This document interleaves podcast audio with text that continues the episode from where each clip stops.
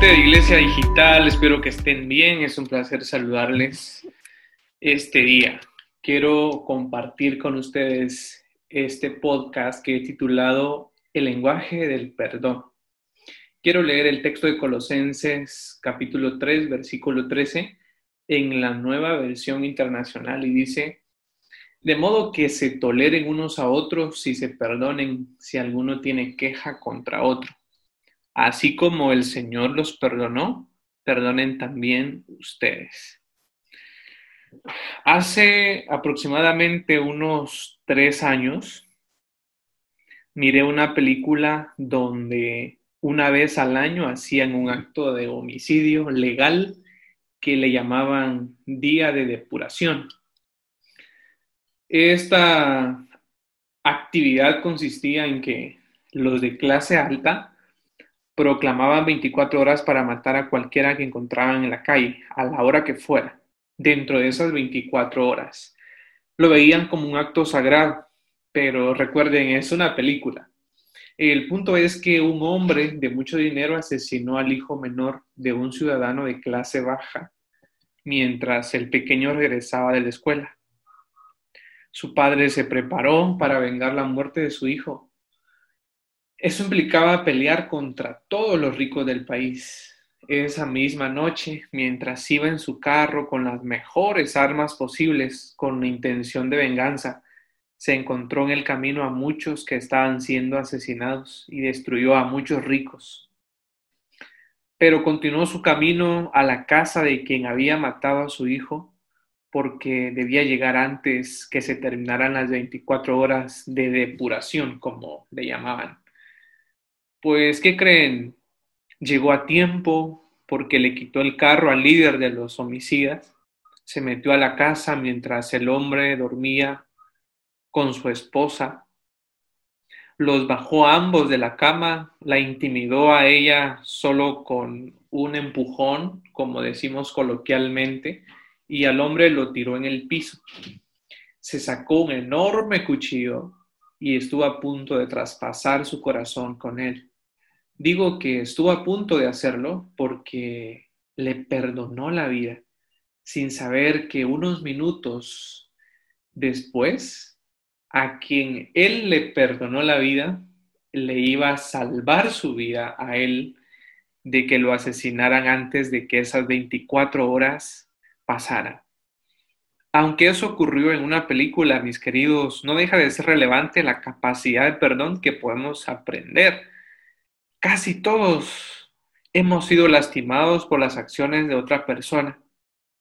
Muchos de nosotros, por ejemplo, hemos experimentado críticas, traición o acciones vengativas por parte de un amigo, miembro de una familia o compañero de trabajo, etc. Y esas heridas nos pueden hacer prisioneros del pasado aunque nuestra amargura lastime a la otra persona o nos muestre indiferentes con la otra persona, realmente el que sufre es quien guarda el rencor.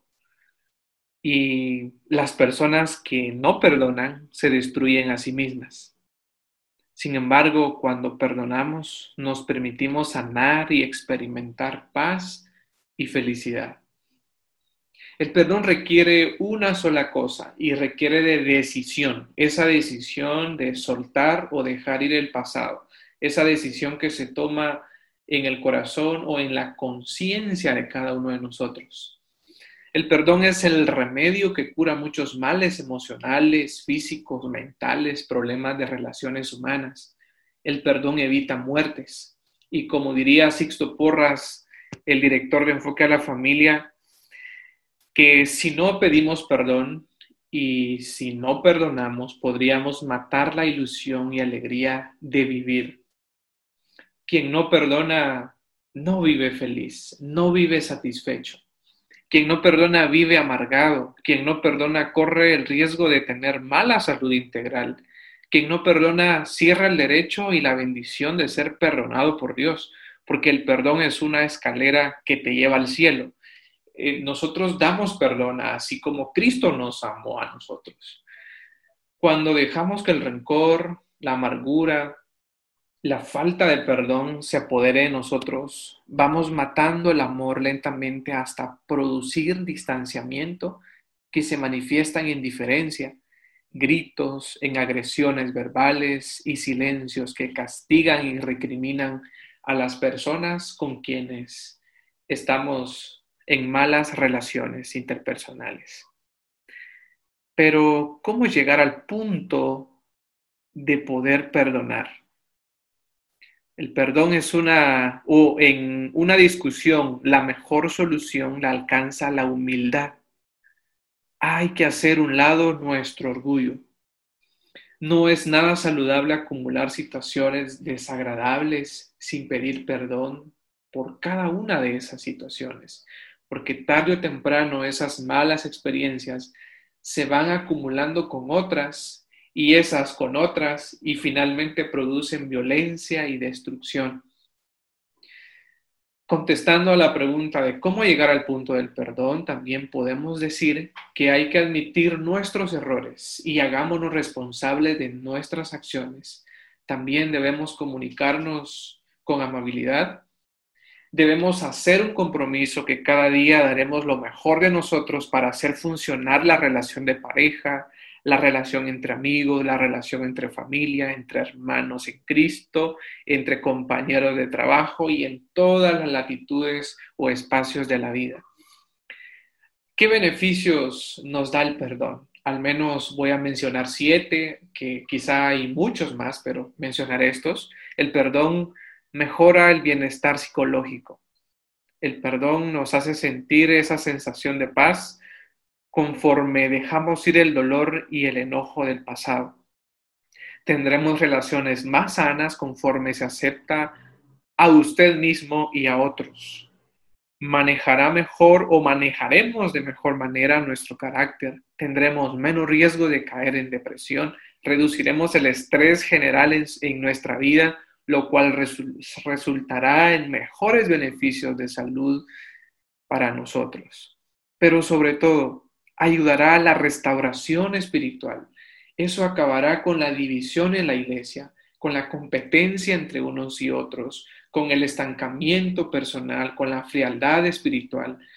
Y entonces Dios va a empezar a bendecir con crecimiento eh, su iglesia, su liderazgo, lo va a prosperar en su negocio, en sus finanzas, en su familia, en sus proyectos personales, porque será una persona sana con capacidad de perdonar. Así que les motivo a que podamos practicar esto, como hemos llamado a esta reflexión el lenguaje del perdón, que sea un lenguaje que esté en nosotros en la cotidianidad. Y para cerrar, quiero hacer una oración con ustedes. Padre, que estás en gloria, te agradecemos porque tu palabra nos desacomoda, tu palabra nos confronta, tu palabra nos interpela Gracias por ella. Te rogamos que lo que hoy hemos aprendido haga eco en nuestro corazón, que nos redarguya, Señor, y danos esa capacidad de perdonar a cualquier persona, cualquier circunstancia, para que tengamos vidas más sanas, más saludables, para que, para que seamos más plenos y felices y que no haya nada que se interponga entre lo que tú quieres darnos, lo que tú quieres bendecirnos, por tener, Señor, nuestro corazón lleno de, rencores, de malos recuerdos, de dolor, de angustia, amargura. Ayúdanos a sacar todo eso y danos la capacidad de poder perdonar, así como tú nos has perdonado a nosotros. En el nombre de Jesús.